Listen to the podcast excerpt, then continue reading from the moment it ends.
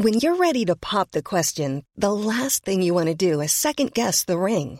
At Bluenile.com, you can design a one of a kind ring with the ease and convenience of shopping online. Choose your diamond and setting. When you find the one, you'll get it delivered right to your door. Go to Bluenile.com and use promo code LISTEN to get $50 off your purchase of $500 or more. That's code LISTEN at Bluenile.com for $50 off your purchase.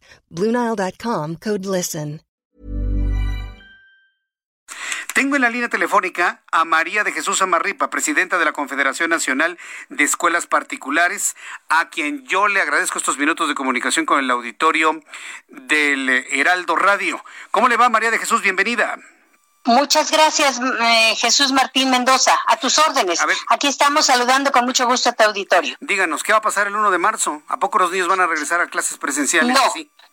Por lo menos desde la Confederación Nacional de Escuelas Particulares no somos de esta opinión. Bien. El, el tema efectivamente está muy controvertido, pero nosotros la, desde la Confederación Nacional de Escuelas Particulares queremos evitar malos entendidos con las autoridades, con las comunidades educativas y en nuestra postura humanista respecto a la educación. No podemos regresar a clases mientras no haya condiciones de salud.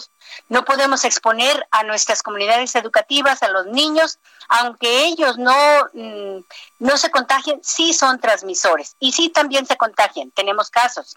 Estamos viviendo una situación de salud aguda y no podemos exponer a, las personas que van a nuestros colegios. Esto del retraso, pues es, hay que valorarlo, porque los niños son resilientes, igual los maestros, y son capaces de recuperarse en menos de lo que pensamos.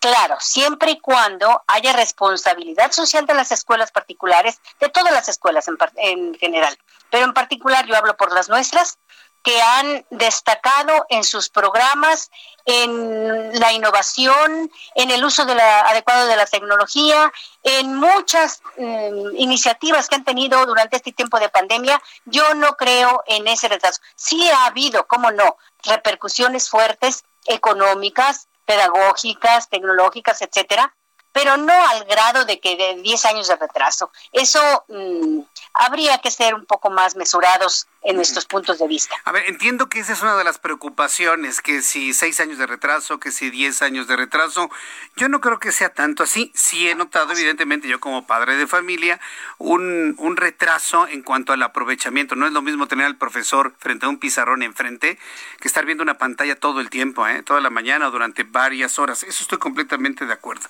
Pero eh, entiendo que también el asunto va en cuanto a la supervivencia de las escuelas particulares. Parece que ese es el problema la supervivencia de las que todavía existen. ¿Usted cómo lo Claro. Claro, no, no, bueno, eh, efectivamente ha tenido sus repercusiones muy serias, como todo el país y como todo el mundo, a nivel económico. Todos, eh, la, economía está en quiebra en todos lados y eso ha repercutido obviamente en la educación. Sin embargo, nosotros tenemos muy claro que por encima de la esta situación mercantilista, este comercial, la educación no es esto, la educación es un servicio, es un derecho humano y estamos haciendo un esfuerzo sobrehumano por dar este servicio de calidad. Entonces, aunque, bueno, nuestros alumnos tienen plataformas, no es que estén frente a las pantallas. Desde ahí yo también eh, no estaría tan de acuerdo en ese atraso del que hablan porque no es lo mismo una pantalla, ¿verdad? Obviamente, que, que una plataforma donde hay un acompañamiento mucho más mm, adecuado, más cercano, más eh, puntual, más cuidadoso a los alumnos.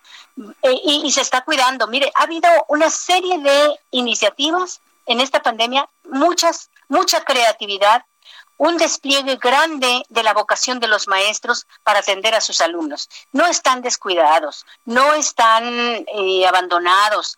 Claro que, claro que ha habido sus repercusiones también en el ámbito socioemocional. A todo el mundo nos cansa esto. Ha sido un cambio drástico. No estábamos acostumbrados a educarnos en esta modalidad o a educar en esta modalidad.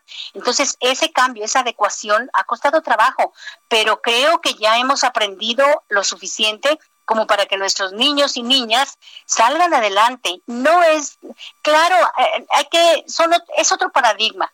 Antes teníamos la satisfacción de que los niños aprendían porque tal vez memorizaban muchas cosas, ah, estaban muy clavados en la información. Hoy ya esto ya no funciona, ya no es así. El currículum eh, tiene que cambiar. Esta pandemia nos ha hecho ver que el currículum tal vez es el, eh, el que teníamos no es el adecuado.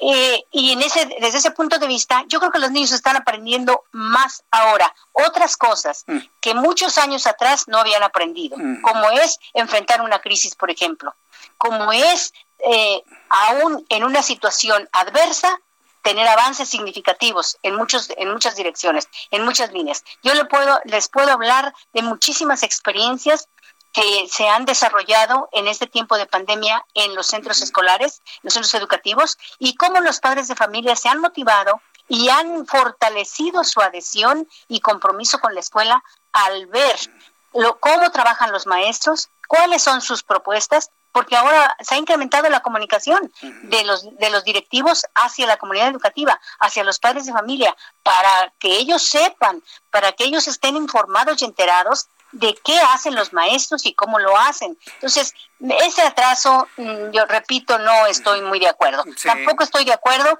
que solamente el asunto económico nos determine cuándo regresamos a clases. Hay que tener en consideración muchas con, muchas eh, pues, condiciones para el regreso a clases y es, va a significar otra inversión. Si lo, si lo vemos desde el punto de vista económico, pues también va a significar otra inversión. Bien. Por, porque hay que adecuar las escuelas. Pues mire que eh, hay personas que a través de nuestras formas de contacto le han agradecido mucho estas aclaraciones en cuanto pues a un no regreso, nadie nos está presionando ni apurando ni ni tenemos prisa absolutamente de nada. Y mire que yo en lo personal también le agradezco mucho que nos haga ver esto, porque efectivamente yo creo que los niños a lo mejor no, no han aprendido tan rápido una tabla de multiplicar, ¿no? Para quien esté en el segundo o tercero, pero han aprendido adaptarse a la crisis, han, aprendido a adaptarse a las circunstancias, han aprendido a atender a su familia, papá, mamá, solo mamá, solo papá, tíos, abuelos, a convivir más inclusive hasta entre hermanos.